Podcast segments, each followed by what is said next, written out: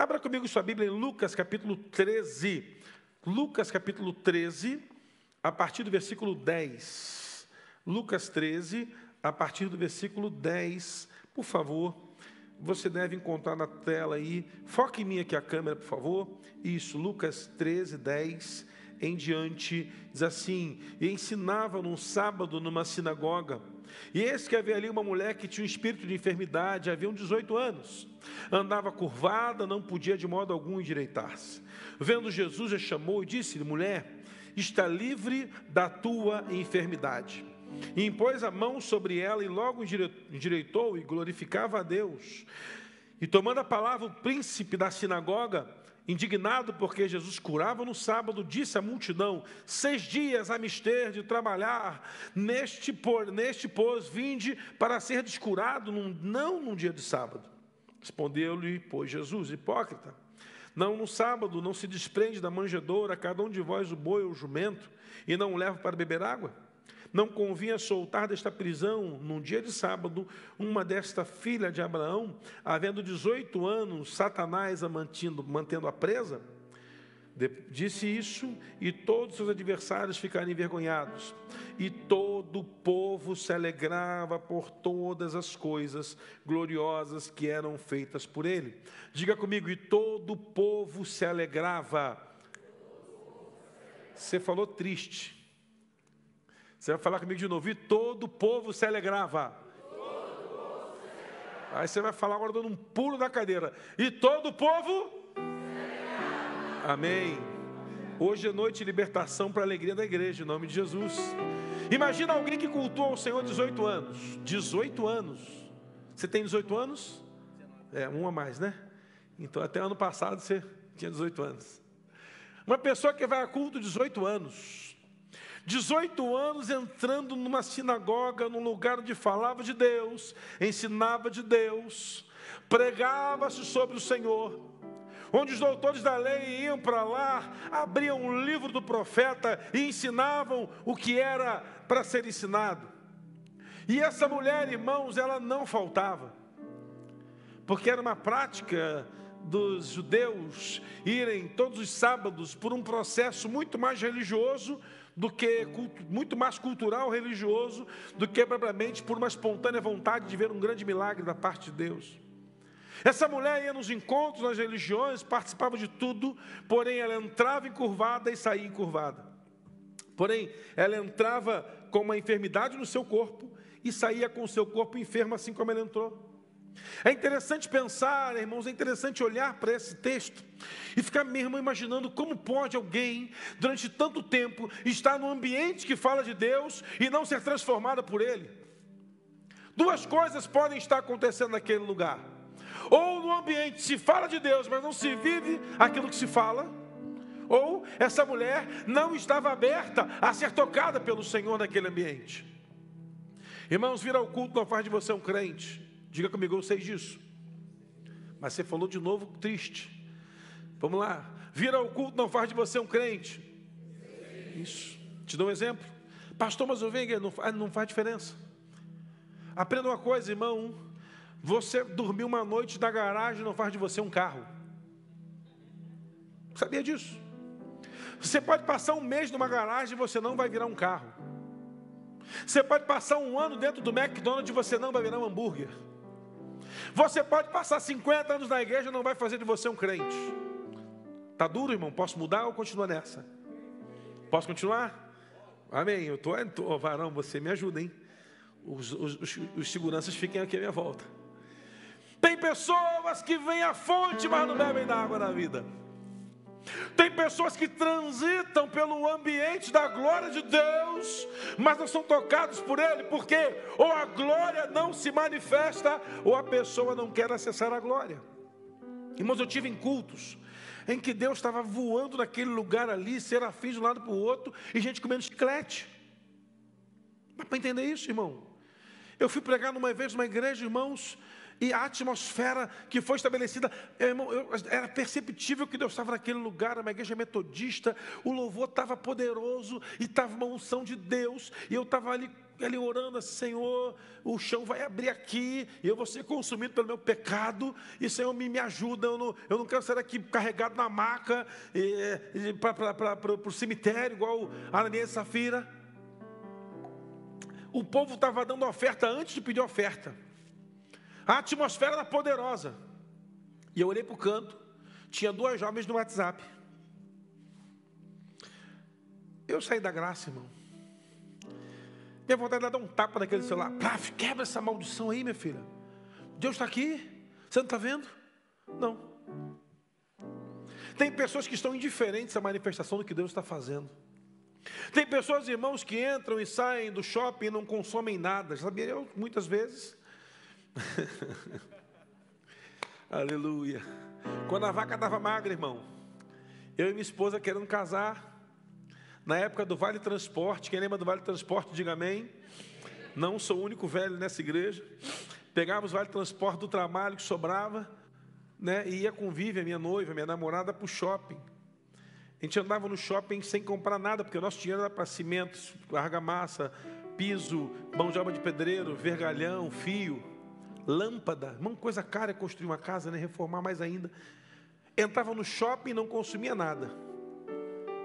Tem pessoas que entram na casa do Senhor e não consomem da presença dEle.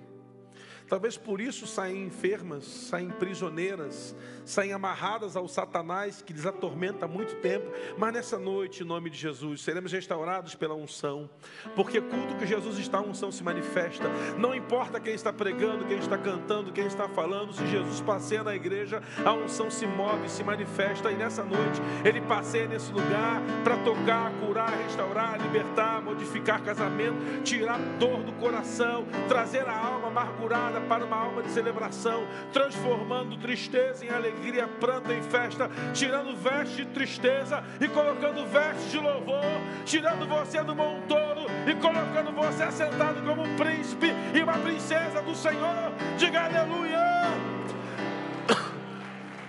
Amém.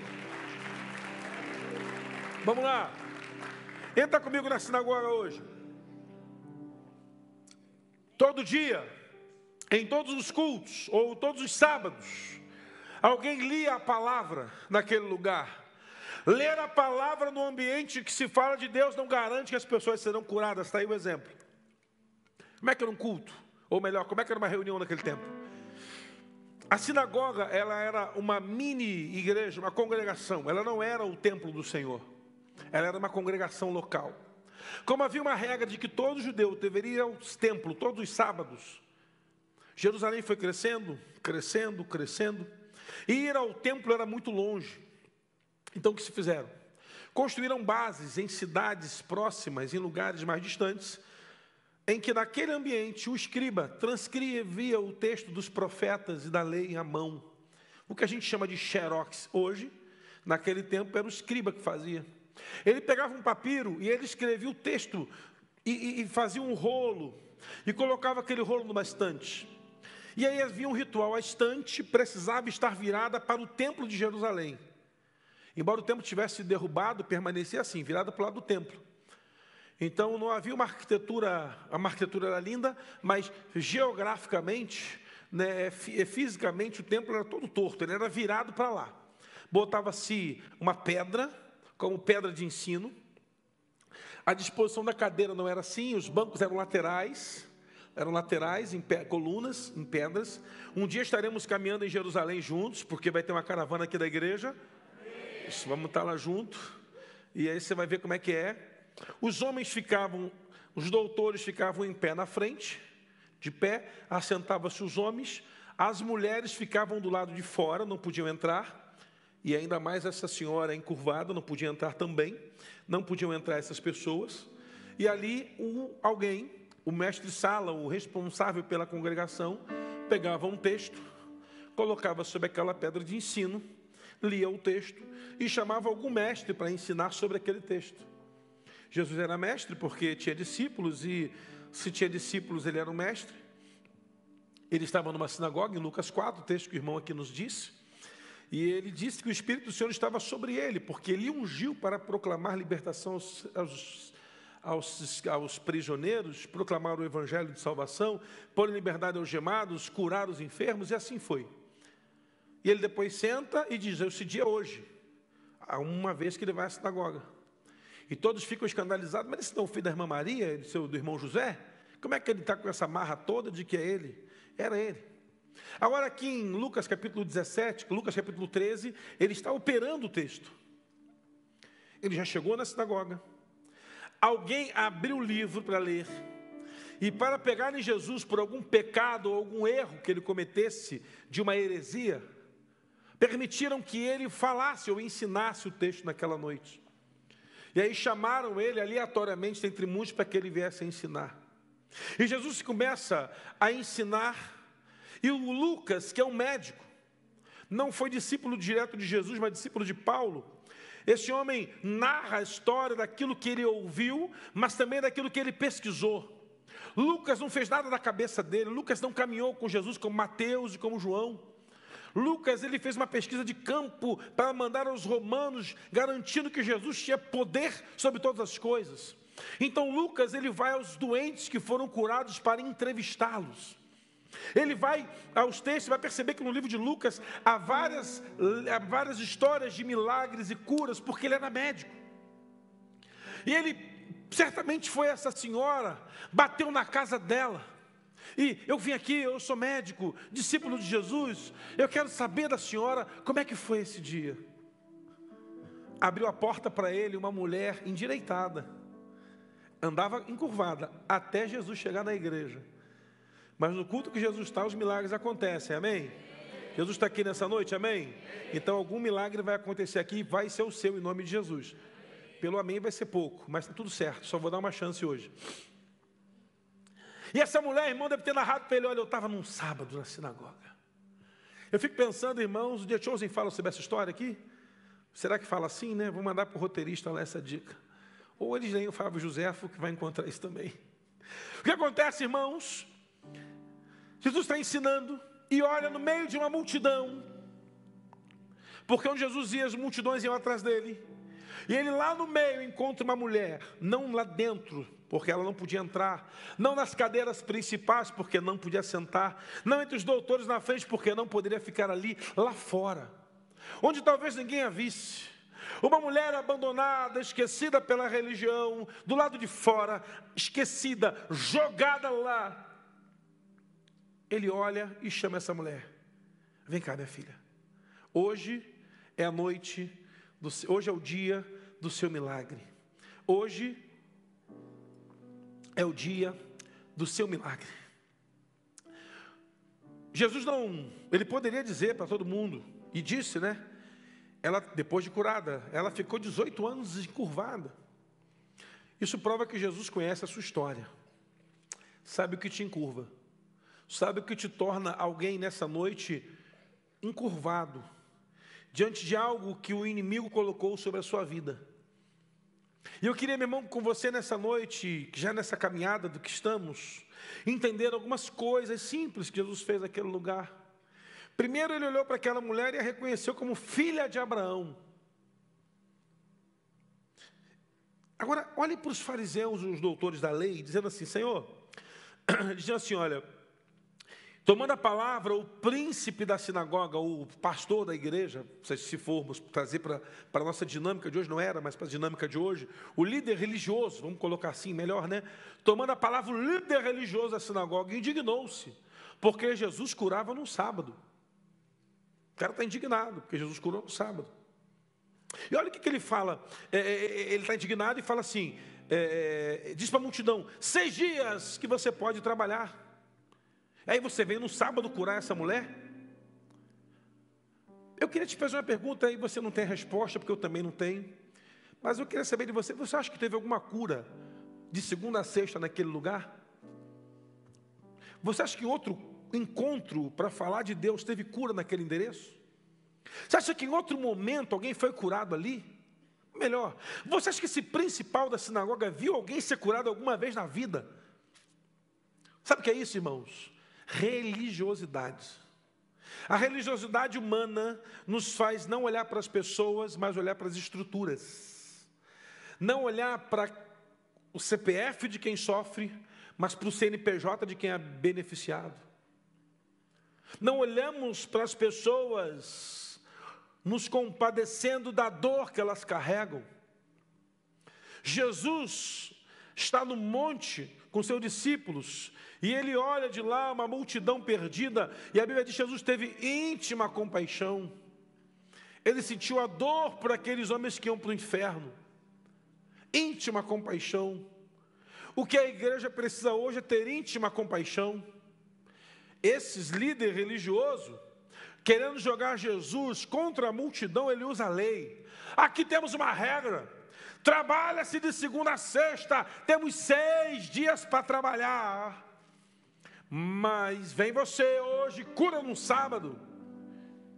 Jesus poderia falar para assim, meu irmão, se levanta quem foi curado nos últimos meses, anos, décadas. Irmão, é impressionante o quanto a capacidade que temos de desvalorizar pessoas e valorizar processos são grandes. Como nós olhamos para as pessoas e não, só adoece mesmo, não tem jeito.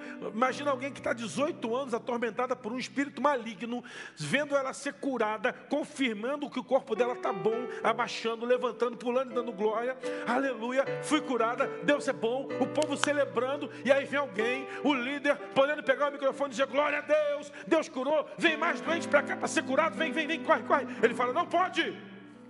Por quê? Porque está escrito que não pode. Irmãos, há instituições e lugares que nem Deus pode visitar, porque o regulamento é: se Deus entrar aqui, se o Espírito Santo mover, vai atrapalhar o nosso culto. Eu não sei se eu vou contar. Eu fui convidado para pregar numa igreja, irmãos. Eu preguei num congresso e um pastor me interpelou na saída, falou: Pastor, gostei muito de sua palavra, queria que o senhor pregasse no aniversário da nossa igreja. Me deu o cartão dele, pastor Fulano. Quando é que é, pastor? E pegou o telefone da igreja, marcou com a secretaria daqui, tudo certinho. E ela falou: Pastor, o senhor tem sábado que vem pregar. Era um feriado, era um feriado. E aí eu botei meu. Ela, mas, aí ela pergunta, né? Que roupa usa? Como é que vai? Eu boto, venha de terno, aniversário da igreja. Era uma sexta-feira da Semana Santa, uma coisa assim, ou corpus de um feriado. Minha esposa ficou com os meus filhos na casa da minha sogra e eu botei meu terno de pastor, minha gravata de crente, meu sapato de unção, aleluia. Peguei minha Bíblia de profeta e fui para a igreja. Parei meu carro no estacionamento da igreja, fui recebido por um diácono, como é natural. Pastor, seja bem-vindo na nossa igreja. Me levaram até o púlpito, eu sentei lá no altar, eu assentado estava, me sentou ao lado esse pastor que me convidou. Ele era o pastor da área de alguma coisa da igreja, não era o pastor é, presidente da igreja, e, mas tinha autonomia para o convite. E eu sentei do lado direito, e à minha direita sentou o pastor da igreja, e à minha esquerda sentou esse irmão. E aí uma banda da Assembleia de Deus cantando. E o povo cantando num fogo tremendo, igreja lotada, e cantando, e adorando, e uma unção de Deus. E eu estou lá sentado, e o pastor me segurou, eu estava em pé, o pastor falou assim comigo: grande palhaçada isso aí.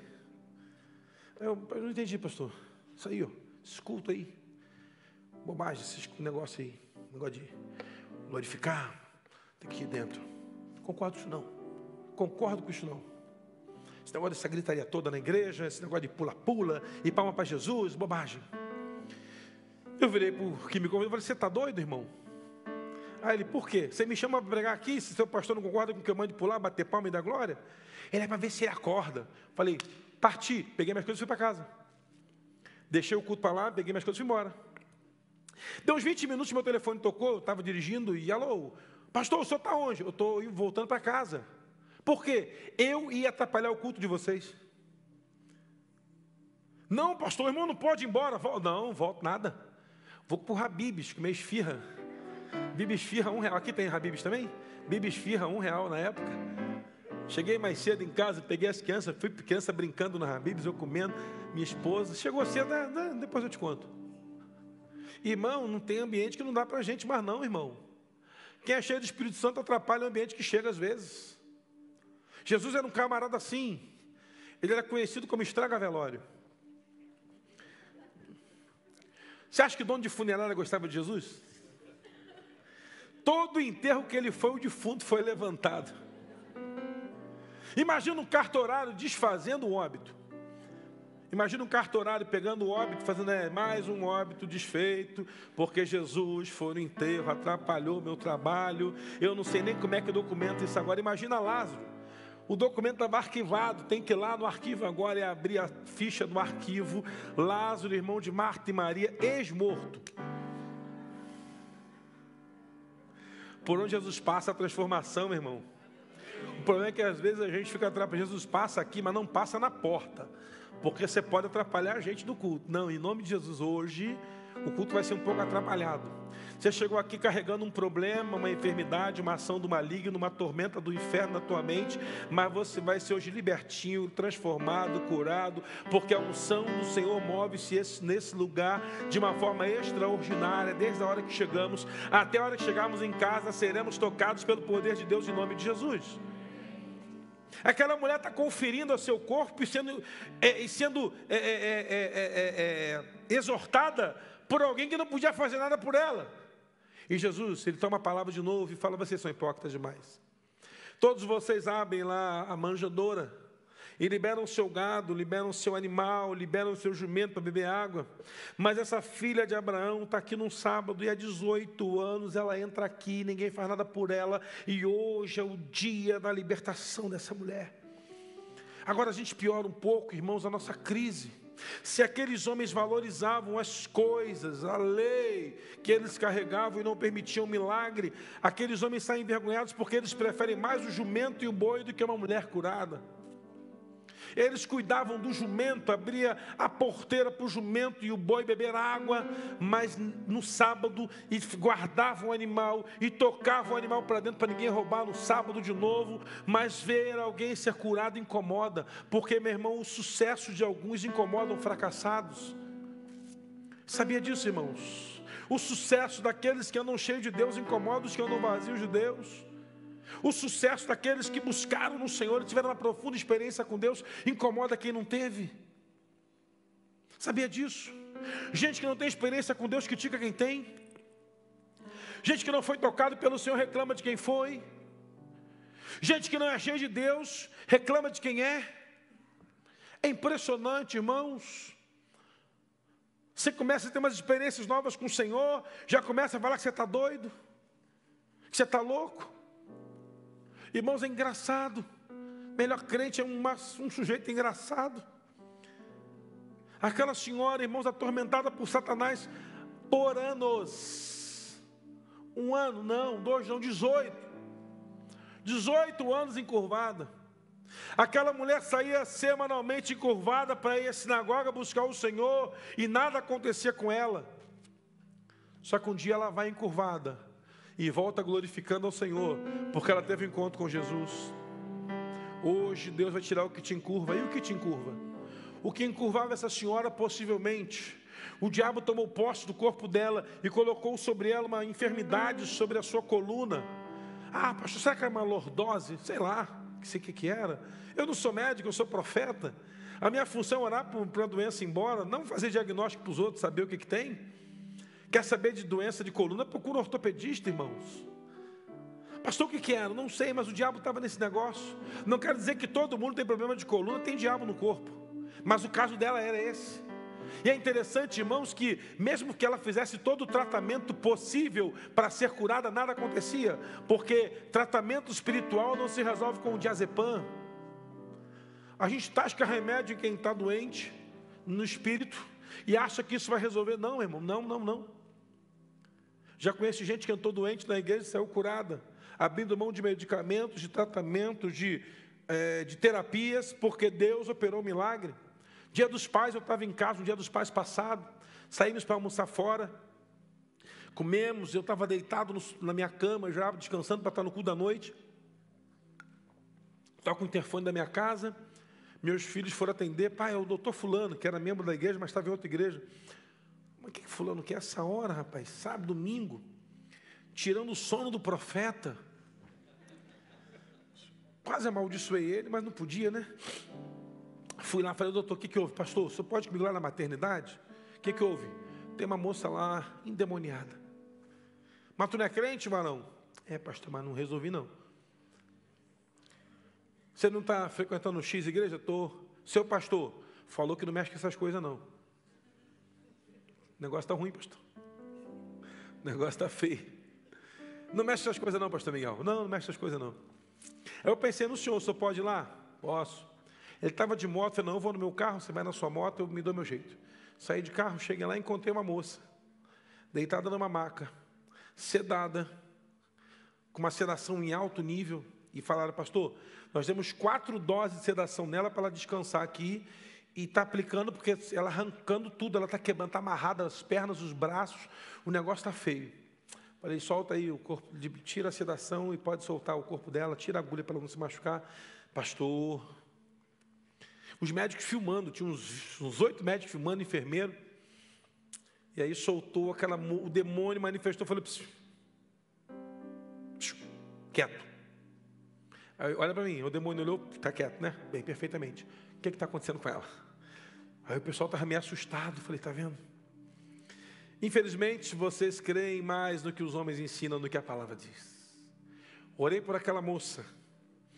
Ela foi liberta na, na maca. Deus liberou uma palavra profética sobre o bebê que estava no ventre dela, que era um menino que ia ser curado. E na hora da oração eu falei, Senhor, liberta já o Israel também. Ela começou a chorar, porque o nome do menino seria Israel. E eu nem sabia. Que bom. Conta a tua história para mim, minha filha. Ah, pastor, eu me relacionei com um rapaz que participava de ritos de magia negra. E eu ia para a porta dos cemitérios comer comida lá do, dos despachos com ele. E aí, quando ele soube que eu estava grávida, ele mandou abortar a criança, eu preferi não abortar. E aí ele falou: então a partir de agora você e ele vai ser atormentado por todos os demônios possíveis. E desapareceu o cara, nunca mais ele procurou. Falei: isso, vamos lá. Dei a palavra da salvação. Filha de crente, neta de crente, irmão de crente, envolvido com aquilo que o diabo mais quer: aprisionamento, pactos, alianças essa moça foi liberta na, na, na maca, foi restaurada por Jesus, reconciliou-se com a palavra de Deus. Dei meu cartão para essa moça, fui para casa e fui para o culto. Me indignou pensar, irmãos, um lugar que tinham tantos crentes não conseguirem fazer aquilo que Jesus deu por ordem, que no nome dele tínhamos poder para expulsar demônios, para dar palavras proféticas de cura aos enfermos. E aí aquele dia, irmãos, foi triste para mim, fui para a igreja, preguei, acabou o culto, e alguns anos depois, uns dois anos depois, a mãe dessa moça me procurou para agradecer, por conta do meu telefone, do meu cartão, ligou para a igreja e foi lá agradecer. Pastor, minha filha foi curada pelo Senhor. Falei, por mim? Não, pelo Senhor. Ah, bom, que bom. Bem que você sabe que não foi por mim. Foi liberta pelo Senhor Jesus. Teve o bebê. O Israel é uma bênção está se casando com um pastor e vai ser uma missionária para a glória de Deus. Irmãos, a maior arma que o diabo tem é encontrar um crente sem autoridade na frente dele. Jesus não deu poder ao prédio, igreja, para restaurar pessoas, deu poder à igreja, eu e você.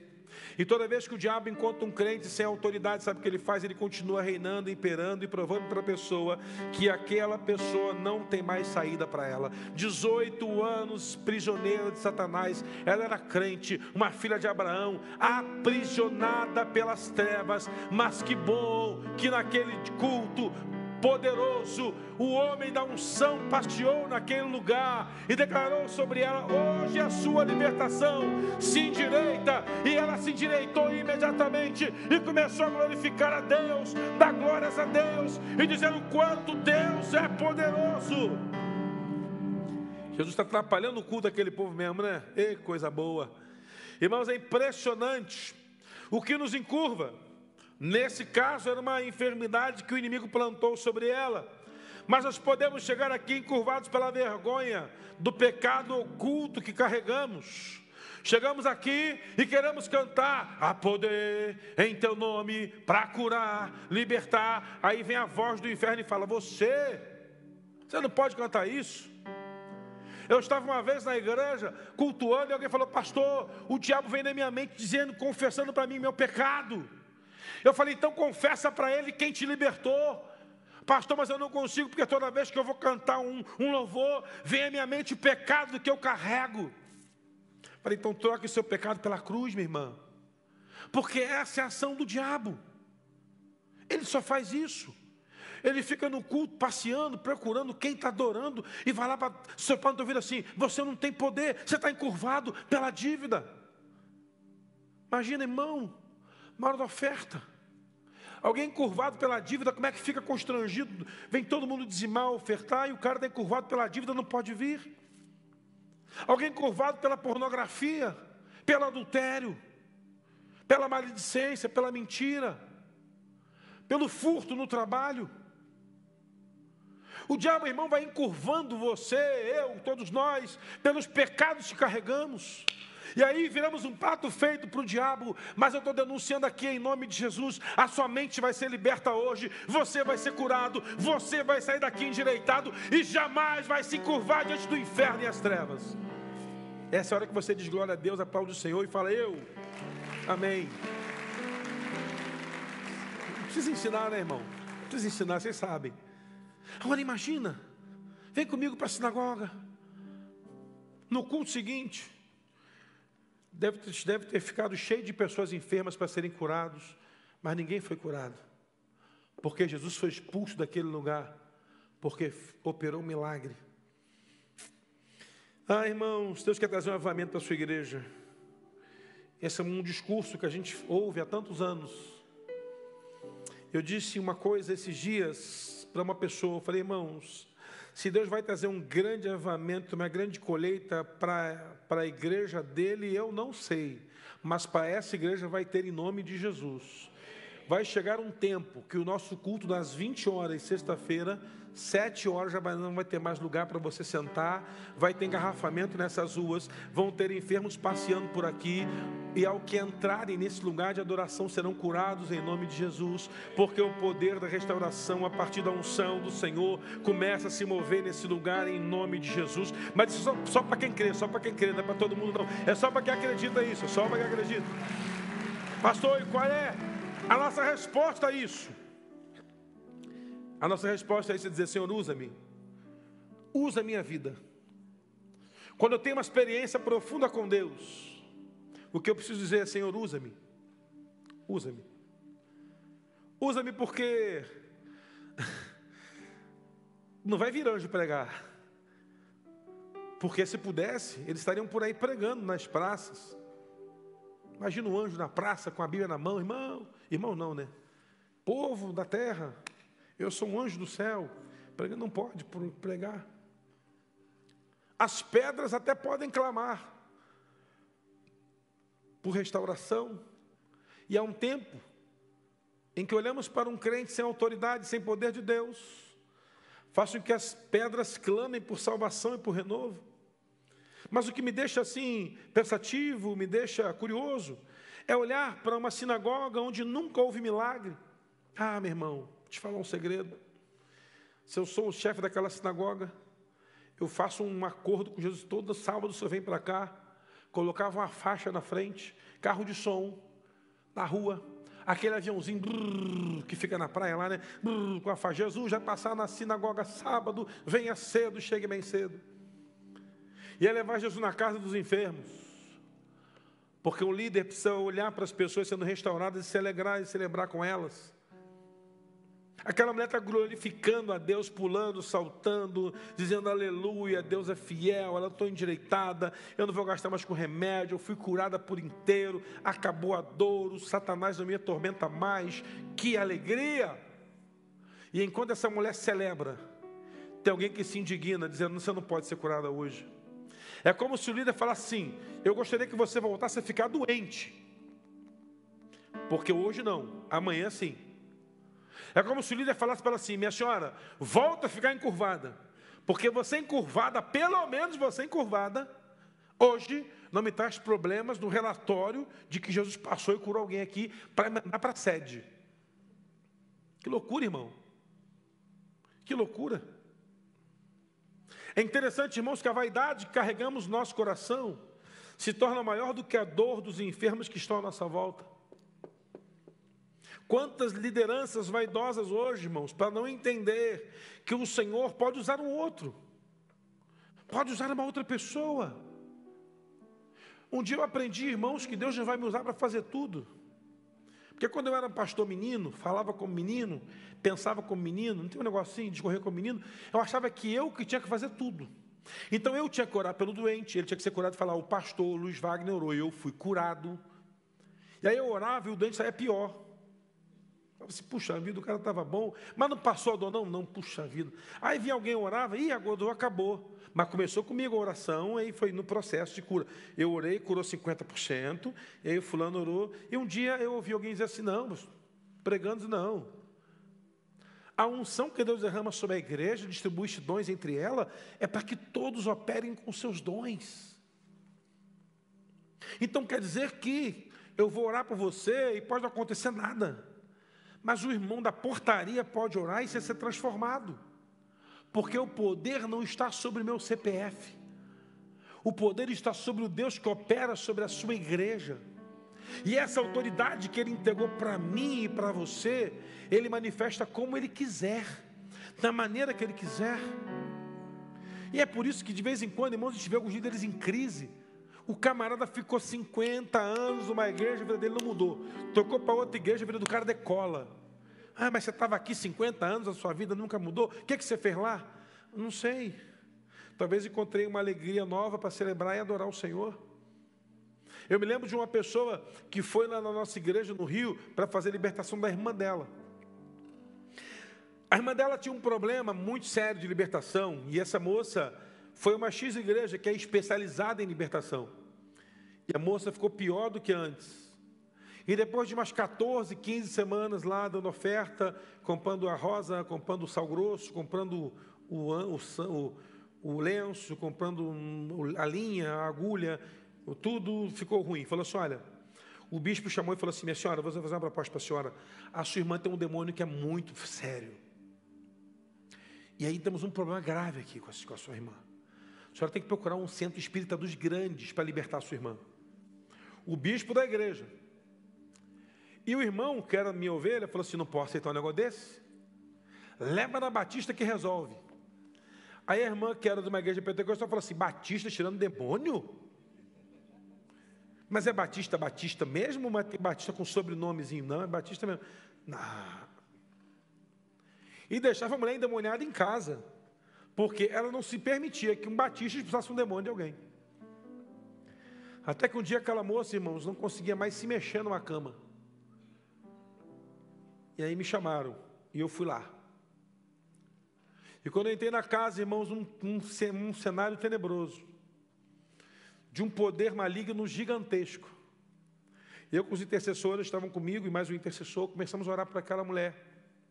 E aquela mulher, irmãos, que passava quase que semanas dentro de um quarto, com a luz apagada, comendo mingau. Mingau de milharina, mingau de maisena, doce e às vezes salgado bebendo água, urinava e defecava em uma fralda, uma mulher de 40 anos. O marido já tinha abandonado, os filhos não iam mais lá. Tipicamente alguém que congregou a vida inteira numa igreja, mas carregava um demônio sobre ela. Aquela mulher deu um grito de libertação tão alto que a minha impressão é que a casa tinha caído alguma coisa na sala. Se levantou, tomou banho, trocou de roupa, foi liberta por inteiro voltou para a igreja dela e o pastor dela me criticava porque eu fui fazer libertação sobre ela e quem tinha que fazer era a igreja deles.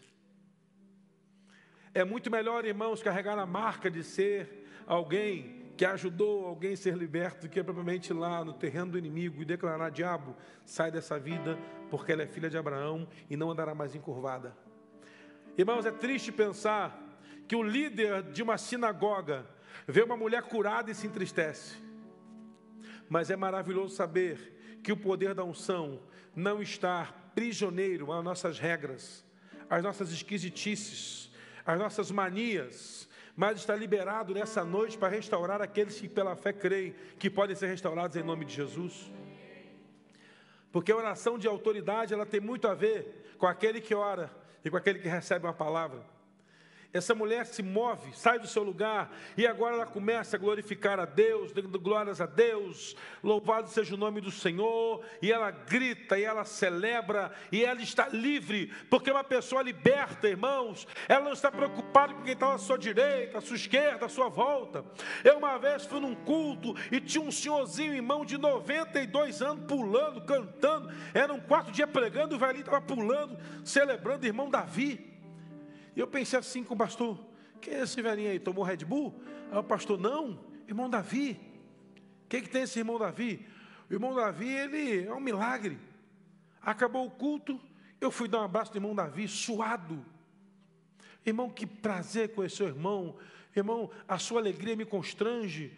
E conta o seu testemunho para mim: ah, pastor, minha mãe me teve na roça, eu sou muito de família lá da roça, e nasci na roça, e nasci na roça, fui picado de cobra, pisei em vergalhão que atravessou meu pé, ele tirou o pé assim, um buraco no pé, casei quatro vezes, porque já sepultei quatro esposas.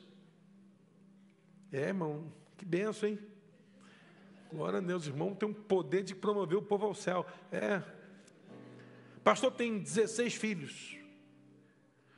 Os 16 são crentes. Do 16, metade é pastor. A outra metade toca na igreja, canta na igreja, serve na igreja. Essa igreja começou com a minha, na minha casa. Eu amo Jesus. Eu, sou, eu caí de um caminhão e, e a roda passou nas minhas pernas e, não, e eu não fiquei amputado, como o médico disse.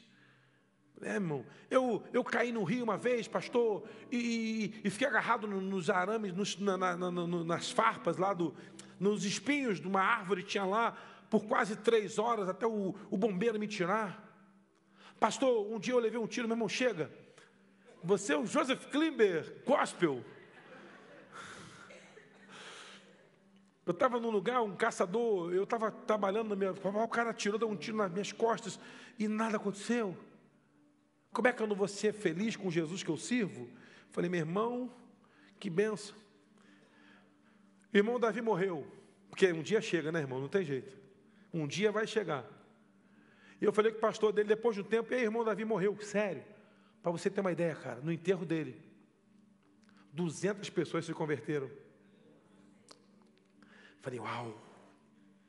Um cara que dá fruto depois de. Tem crente vivo que não dá um fruto na vida. Isso eu vou falar de costa para não ofender. Tem gente aqui que nunca deu um fruto na vida. Na vida. Nunca deu um fruto para Jesus. Vou falar de frente. O irmão Davi morto no caixão. O pastor fazendo culto. Fazia apelo. As pessoas iam se convertendo. Acabou o culto, ele montou na bicicletinha e foi embora.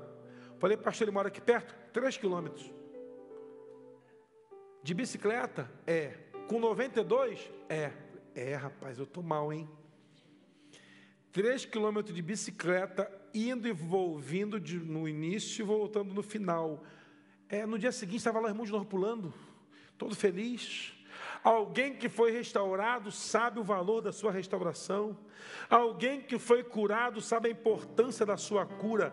Alguém que recebeu de Deus um toque poderoso sabe o quanto isso foi importante. E você vai ser tocado por Deus agora, nessa noite, e vai sair daqui para testemunhar o que Deus fez na sua vida em nome de Jesus.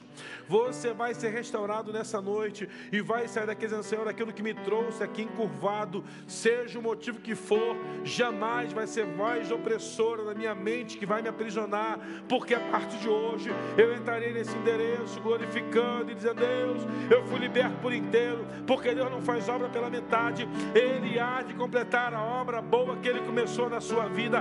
Vai se colocando de pé, erguendo sua mão, fechando seus olhos, dizendo: Senhor, eu tenho algo que me encurva nessa noite, mas pela unção liberada nesse lugar, eu quero sair daqui hoje transformado, restaurado, poderosamente tocado pelo Deus que eu a tanto amo, em nome de Jesus. Mas se você não entregou sua vida a Jesus ainda, você precisa se tornar um filho de Abraão. Se você não voltou para Jesus ainda, está afastado, hoje é a noite da sua restauração e hora de você voltar para o Senhor.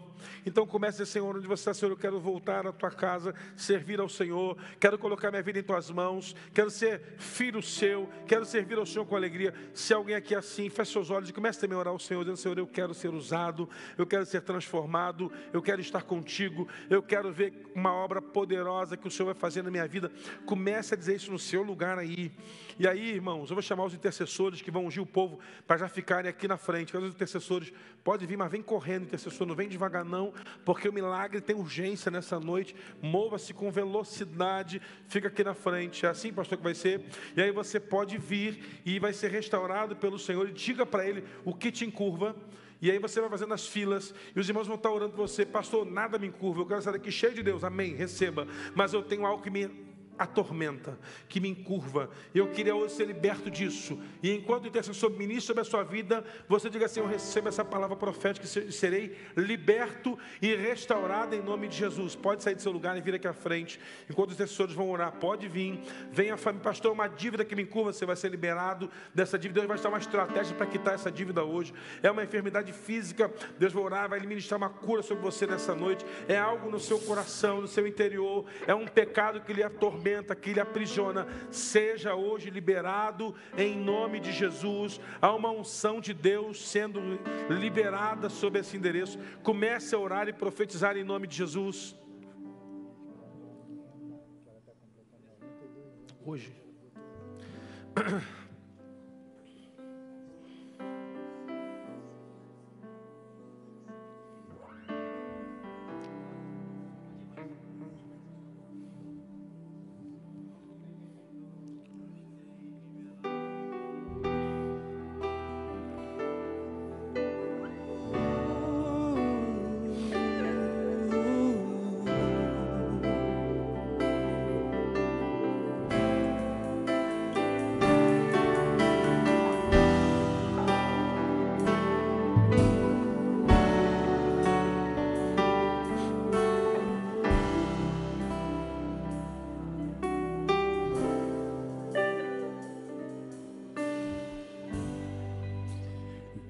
Quero sempre estar diante de ti, no teu altar, pronto para sentir e receber o teu poder. Diga além do véu, cante. Além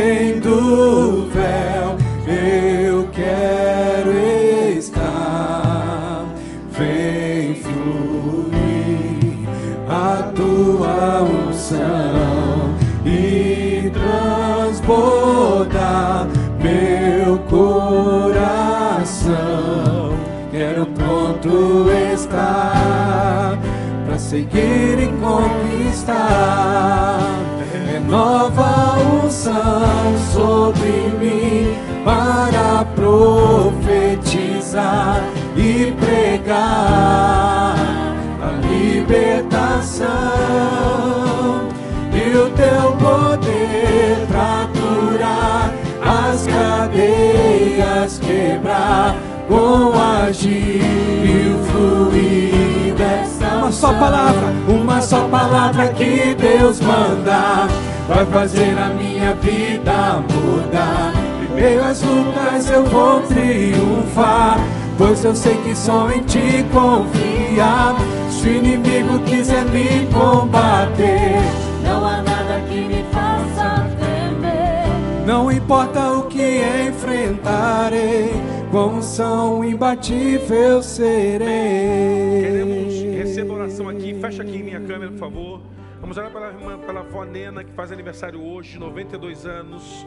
Que o Senhor abençoe sua vida, minha irmã. Que o Senhor derrame sobre você graça, favor, saúde, sabedoria. Que a família seja abençoadora e que a irmã seja cada vez mais abençoada em sua vida e pela sua história e pelo que a irmã representa sobre essa igreja, em nome de Jesus. Que Deus abençoe a avó Nena e toda a sua família. Os irmãos estão online conosco. Deus abençoe sua vida sexta que vem às 20 horas estaremos aqui presencialmente online. Que Deus te abençoe e vá em paz. Vamos continuar.